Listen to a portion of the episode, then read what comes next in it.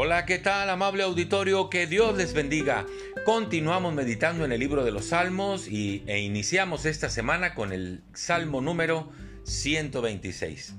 Por diferentes épocas el pueblo de Dios estuvo en cautiverio, es decir, estuvo bajo el dominio de otras naciones.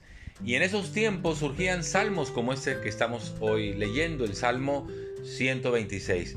Dice el primer versículo, cuando el Señor haga volver la cautividad de su pueblo, es decir, cuando el Señor les libere de esa cautividad, seremos como los que sueñan. Entonces nuestra boca se llenará de risa, nuestra lengua de alabanza. Entonces dirán entre las naciones, grandes cosas ha hecho el Señor con estos.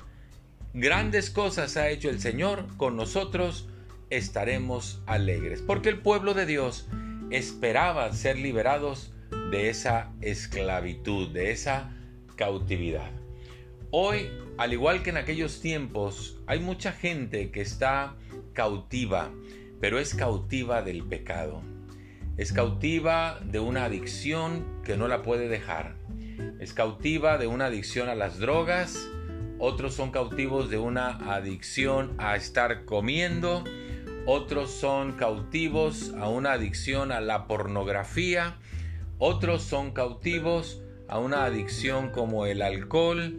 Y en fin, eso les lleva a un círculo de querer salir, no poder salir y vivir una vida triste, una vida desdichada, una vida sin sentido y sin propósito, porque la adicción al tabaco, al alcohol, a las drogas, al sexo, al juego, a la comida, a todo lo que sea adicción que nos controla, que nos cautiva, nos va destruyendo y va afectando nuestra vida y relación con la familia y con Dios.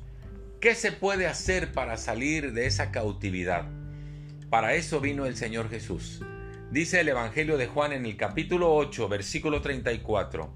Dijo Jesús, en verdad les digo que todo aquel que hace pecado, esclavo es del pecado, porque si tú no puedes salir de ahí, estás esclavizado. Está siendo como un esclavo, pues se tiene dominado el pecado, esa adicción es tu amo y tu Señor. Luego dice el versículo 36 de Juan 8, así que si el Hijo los libera, serán verdaderamente libres, porque solamente en Jesús hay esperanza, porque solamente en Jesús hay libertad. Y cuando Jesús viene, transforma mi vida, perdona mi pecado y me libera de esa esclavitud, entonces diremos como el salmista, Seremos como los que sueñan, nuestra boca se llenará de risa, nuestra lengua de alabanza. Otros dirán, grandes cosas ha hecho Dios con estos, pero nosotros mismos diremos, grandes cosas ha hecho el Señor con nosotros, estaremos alegres. Muchas gracias, que Dios le bendiga, hasta pronto.